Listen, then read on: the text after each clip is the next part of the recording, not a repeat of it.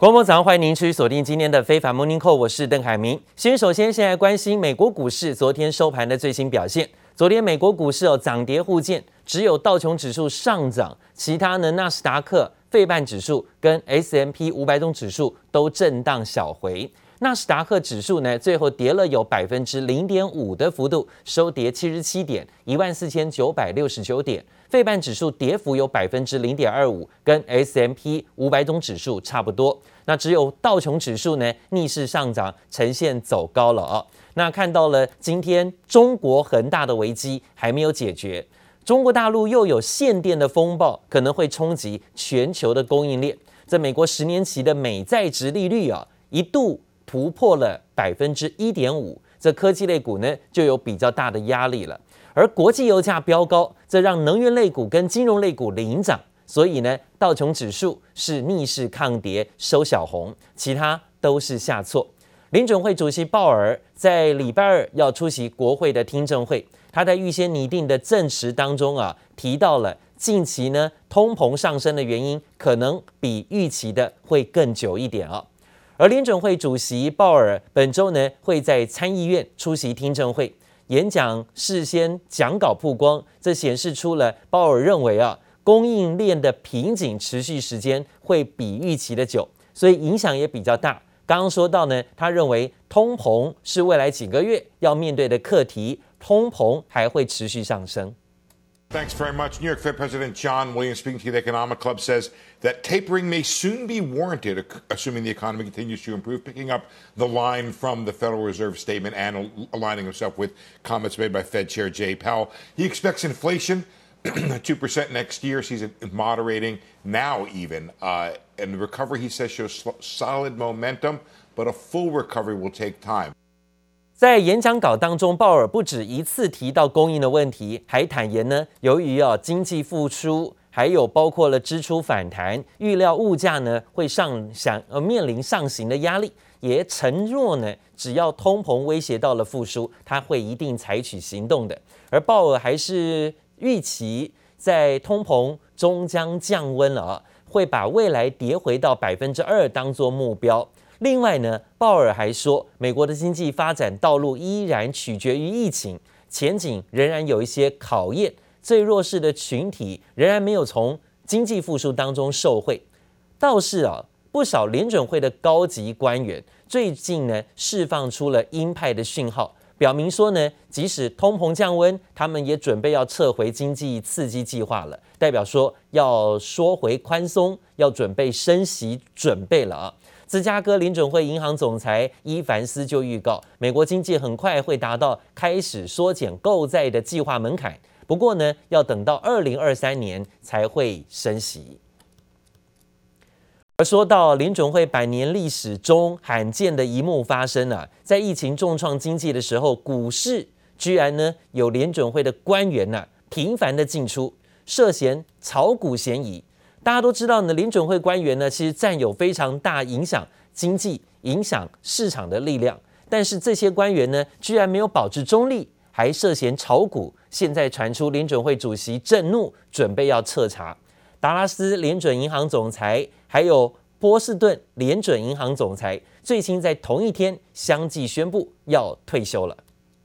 The Boston Fed president was one of two Fed presidents that had a number of scrutinized transactions over the course of 2020. In the case of the Boston Fed president, a number of real estate investment trusts that he uh, purchased in the depths of the pandemic. We've got some breaking news on another Fed retirement. It's- uh, Kaplan saying that because of the issues surrounding his finances, he made the decision to retire so as not to take away focus from the Federal Reserve. He says, adhere to all Federal Reserve ethical standards and policies. My securities, investing activities, and disclosures met bank compliance rules and standards. 我们看到卡普兰在二十七号的美股收盘前一刻宣布，因为呢外界高度关注他的财务状况啊，已经对联准会造成了干扰。这不幸的是哈， 所以呢，他决定从十月八号就要退休。联准会主席鲍尔也祝卡普兰一路顺风，并且赞扬他担任联准会银行之间的表现呢。另外一位呢，涉案的联准会分行总裁是波士顿的联邦准备银行总裁，叫做罗森格伦。他宣布呢，他也会在礼拜四卸任，比预期早了九个月啊。尽管都澄清是因为健康的问题啊，只字未提炒股风波，但实际巧合是难以不引起市场联想，就是因为跟炒股案有关了。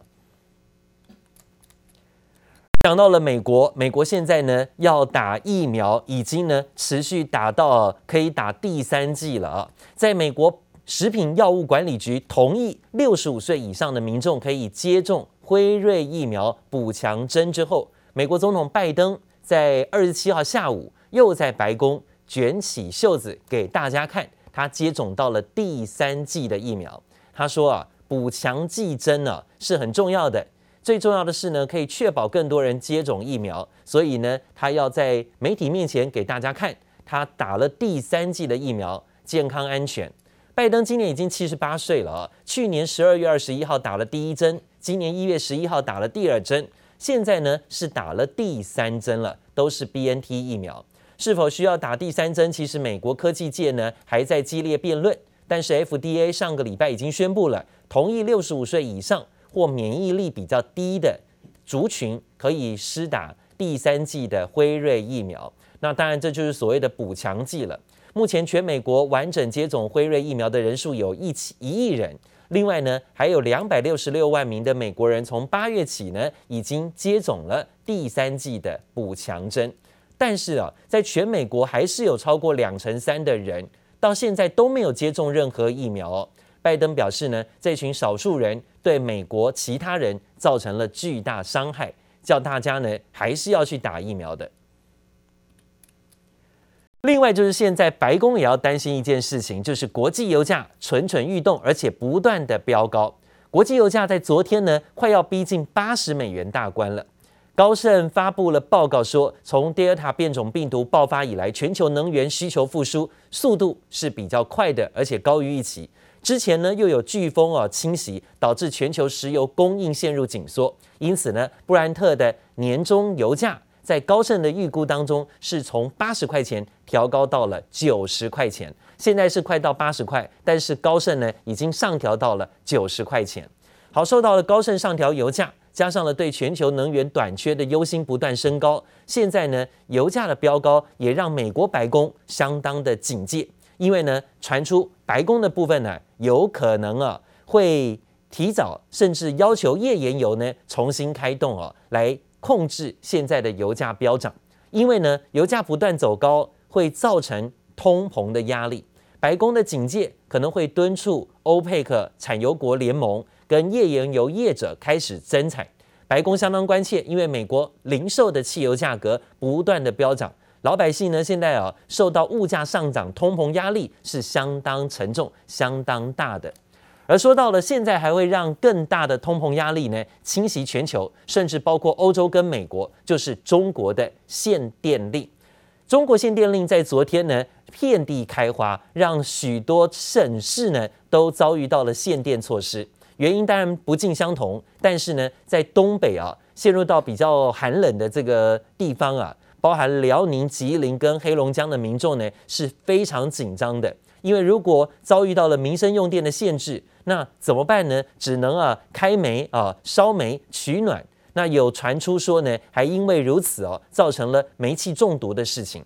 当然，另外啊，当局没有提前通知，还有在一天之内停电好几次的，这让东北人大表不满。啊，就突然间就给停了。下午四点多吧，好像是吧，停到半夜十一点半。我一般的饭店、旅店，啥的那头不行啊，尤其这边工人他那个还多，连吃饭地方都没有。我说这个东西怎么停啊？这个事咱也也没接到通知啊，什么时候停电啊？也没说呀、啊。没了红绿灯，交通大乱，阻塞的高速公路成了唯一夜景。医院大楼、住宅内民众要移动，只能摸黑上下十几层楼。蜡烛摊前挤满人潮。中国停电范围遍地开花，从南方经济重镇一路往北，最新又有东北多地无预警停电数次，最长十二小时，冲击民生用电，怨声载道。饭做到了一半，然后停电了，就过得太难了。嗯，不仅限电，还停水。现在这日子感觉一下子就回到了解放前一样。为了加强落实能耗双控政策，限制高耗能产业煤电用量，当局八月份就点名江苏、广东等九个省能源消耗不降反升，浙江、安徽等十个省份下降幅度也不够。但入冬在即，寒冷的东北地区限电若成常态，后果不堪设想。因为由由于负荷急急剧攀攀升，导呃导致的，因为我在这上多年班，也也是头头一次看到咱有辽宁县的店的。各地工厂面临开三天停四天、开两天停五天的不同方案。中国多家上市公司停产，英特尔、辉达和高通的数家晶片封测商要求江苏省厂房停工数天。苹果和特斯拉的几家关键供应商也宣布中国厂停产。The economics is turning against coal. I mean, coal is becoming very unprofitable in of countries, and we will see a reduction of coal in these countries. That they're going to Phase out, uh, their coal power. 中国贵为全球最大出口国，野村控股分析师直言，各地市场很快就会感受到纺织品、玩具到机械零件短缺。彭博社更以超越恒大的经济冲击来形容，认为全球供应链短缺将进一步恶化。记者姚怀哲、黄一豪综合报道。中国大陆的能耗双控到底这个力度加大要做什么呢？现在啊。直接先想冲击啊，是冲击了当地的制造业，有很多台商的企业呢，在当地也是很重要，因为是长江、珠三角等等地方啊，都是呢重要的产地，甚至包括聚集地。现在呢，要面临了所谓的大陆限电的压力，印刷电路板、散热、被动元件，还有包括呢制鞋业、线缆业。机械业还有橡胶业啊，传出这七大横跨了电子跟传产的相关族群会沦为重灾区。那这样的情况呢，会波及到什么？是波及到现在才刚刚盛产的苹果新手机的供应了，还有包括了到年底的购物季需求量很大的 Nike、爱迪达等等的国际运动品牌的出货。这连带的终端产品涵盖包括智慧手机、笔电、汽车、鞋类等等的民生消费品，通通呢都会受到影响的哦。那讲到在中国昆山等地下达了限电停工令，半导体面板组装代工业目前呢相对无碍，但是呢包含了像联电旗下的八寸晶圆厂、苏州合建厂，还有日月光投控。友达、人保、伟创等等指标厂啊，昨天都说，目前呢，中国大陆厂区正常运作。法人说呢，相关的厂区啊，目前生产不受影响，因此没有订单出不了货的问题，也不会有转单状况发生。而中国大陆苏州一带，包含昆山等地区的高限电规模，不少厂商最近启动了停工。现在业者透露说啊，状况是还可以透过库存因应。但最担心的是，十月之后要是供电时有时无，那可能会比缺料的状况还要更可怕啊！因为是心理上的因素会冲击影响，让大家呢可能不管是提早的下订单或抢料，甚至有可能呢砍订单了，这些问题都有可能，甚至引爆新的所谓完美风暴。严重的话呢，会波及到包括第四季的欧美感恩节跟圣诞节的传统旺季。可能也会随之报销。中国加强实行所谓的能耗双控，限电停产，一刀切，造成产业供应链呢现在是鸡飞狗跳。但是市场对此呢是众说纷纭，到底为什么要这么做？法人呢推出了几个研判呢，在这里看看是不是有可能落实，甚至有可能会引发这样的连锁反应。首先呢就是会造成抢料潮。抢料潮，大家呢会先抢啊，就像刚刚说到的，怕之后停电没产能，所以先订单先抢料，抢料潮再起，上游的原物料价格蠢蠢欲动，持续呢会飙高。另外呢，也在啊产能降载的限产之下，现在的定价权谁说了算呢？是中国说的算了。中方是不是借此掌握了商品的定价权？在这时候呢，才不会当了所谓的全国啊、全世界的廉价劳工市场。想要让军富，也要让价格提升。那你美国、欧洲那么需要中国的产品，那我现在呢，价格要提高了啊，让大家呢都要分担这样的成本。诶，这一点也是。当然，最早呢是借此啊，借由。环保的这种呃前提来开始展开能耗双控啊，那现在呢导致了定价权，哎，价格走高，定价权在中国手上了。好，最终呢就是终端消费性产品的涨价了哦，恐怕呢是挡也挡不住，这也会造成欧洲跟美国的一些国家输入性的通膨呼之欲出。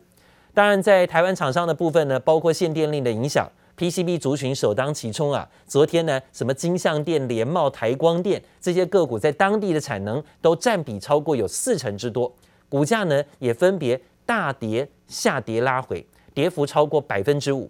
包括金像电、包括联茂、包括台光电、包括景硕这些个股，跌幅都超过百分之五啊。在抢料之际呢，反而最明显受惠的是谁？是上游的原物料、塑化类股、水泥股、造纸类股。昨天呢，是在行情当中啊，原物料变成了资金的避风港，变成了限电的受惠股。什么造纸股的永丰余跟正隆攻高到涨停啊，华纸的部分呢也强攻涨停演出，造纸类股。那水泥的部分呢，则看到有东宁攻高涨停，塑化股的部分，台塑昨天呢创下了新高纪录哦，到了一百一十一块五，上涨了五块五。台化还有南亚也都分别走高，南亚呢也即将要逼近近年来的新高啊，到了九十三块钱附近。好，个股的部分还包括二线塑化股表现也非常强悍哦，所以包含了华夏、雅聚、连成。都是呈现大涨走高，中石化的部分呢，不只是塑化产品，还有包含通膨概念。昨天通膨概念表现也很强势啊，股价整体走强，不管是银建或资产股的部分呢，都明显看到涨势向上。因为呢，这会带动最后的效应，就是呢通膨，就是呢抗通膨概念会表现比较不错。好，我们再说到呢第二章，告诉大家，这就是呢讲到了能耗双控的限电。法人推估的影响，影响性是什么？第一就是预期的心理冲击，可能呢比缺料更为可怕，因为呢它是无预警的，而且动不动要限的，你怎么办呢？到时候啊，大家就抢订啊抢买，所以呢可能啊会造成价格不断的膨胀，甚至混乱。欧美第四季的消费旺季是不是真的商机就报销了呢？现在看起来你要买要多花钱。好，甚至呢，可能说现在连货都没有出来，产不出来，因为呢限电的问题。最新的影响是上海到美西的海运运价，因此出现了大跳水的修正下跌。而受害族群刚刚说到的电子业有 PCB、被动元件，还有制鞋业跟机械业，但是呢，受惠族群的部分呢，却是看到上游的原物料。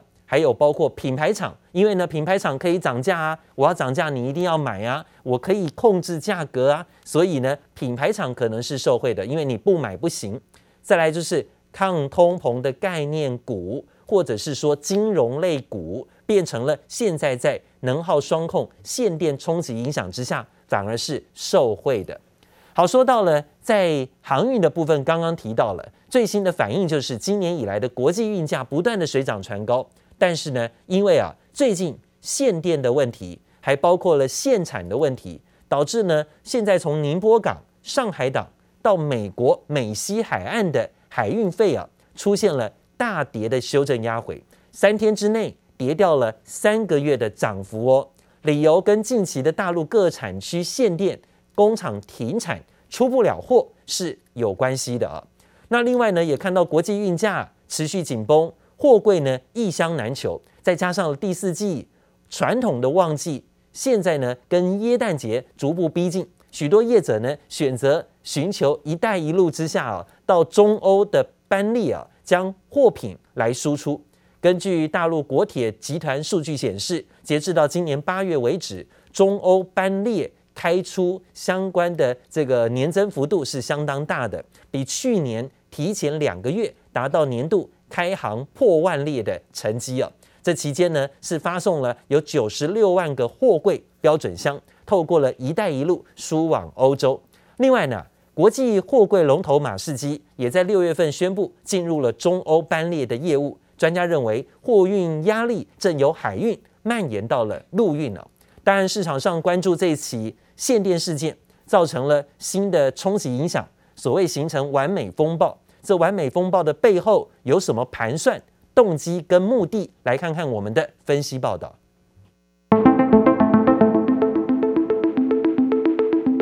明天放假一天，为了配合供电部门错峰应电，这个夏季我们工业区会经常轮流休息，大家要有心理准备，这样也会导致你们的工资下降。不只是我们厂这样，整个城市都是一样的。先别管恒大危机了，同样从华南地区开始蔓延。现在对中国经济的冲击是限电，尤其是江苏、浙江和广东三省电厂一关，就代表中国三分之一的 GDP 规模要归零。Power shortage affects many critical industrial sectors that use a lot of electricity. It will affect China's GDP growth rate in 2021 or the first half of 2022. China's southern cities have a large concentration of electronics industry. The electronics industry is the bloodline of the economy. If the power supply is interrupted, the entire industrial economy will be on the verge of becoming paralyzed. 就算冒着经济被瘫痪的风险，限电其实是每年都在中国上演。但是像2021年一样没有正式行文，就在秋节前后突然高强度限电，有些工厂甚至被要求开一停六，就是史上首次了。大家都在追问为什么？一个冠冕堂皇的理由是中国为了要碳中和如期达标。China's thermal power generation has long accounted for about 70% of the country's total electricity production, and nearly 90% of thermal power generation uses coal. 二氧化碳排放，努力争取2060年前实现碳中和，不再新建境外煤电项目。境外不兴建，国内当然也要限制煤电。何况二零二二年二月北京就要举行冬季奥运，有没有奥运蓝又是一次空污排碳指标。但专家认为，除了减排这个绝对上得了台面的理由之外，中国其实想的是在全球供应链当中拉高制造端的溢价筹码。溢价筹码什么意思呢？也就是说，到目前为止，全球物价通膨上涨原因有两大主因。第一个当然是大宗原物料价格的上涨，第二个就是国际运价上涨。几个数字提供给您：过去一年来到现在目前为止，澳洲煤的价格已经上涨了百分之两百零三，铜价上涨了百分之四十三，布兰特原油价格上涨了百分之七十五，而另外运价呢，上海集装箱出口指数上涨百分之两百二十以上。因此，所有这些上涨的成本都需要世界工厂制造端，也就是中国来做吸收，所以出现了制造越多，出口越多，反倒赔钱越多的情况。所以这个时候，有人想出了能不能透过限电限产的方式来进一步收缩中国工厂的产能，让全世界知道，除了大宗原物料，除了运价之外，世界工厂在全球供应链当中是不是也该有话语权和议价权呢？我们出口产品赚取的钱又被这些原材料产地国给赚走了，就像是澳大利亚，明明在疫情以来国内一团糟，但是人家掌握着大量的原材料，依旧可以躺着赚钱，甚至还有钱来买我国的产品。毕竟我国的终端产品价格要低于原材料的价格的，所以在最近一段时间，我国一直都在主动的去产能化，利用限电的方式从源头限制产能，让一部分的企业不能盲目扩张。逐步稳定国内产品的供需关系。这次限电的大部分地区都是出口商品的主要产地，限电对于他们的产能肯定会有影响的。但是，即便是出口量下降一些，也总比用我国高价生产的商品换回一堆日趋贬值的美元要好。所以有人认为，这是中国政府在主动调整中国在全球供应链中的地位，把原物料大国光靠卖油卖铁矿，美国光靠印钞就能让中国劳工做白工的状况给扭转过来。何况限电减排二氧化碳，还有节省碳税的实质好处。西方国家把制造业的订单下给中国，中国就会产生很多的那个碳的排放，碳的排放产生了以后，再用那个气候变迁的理由。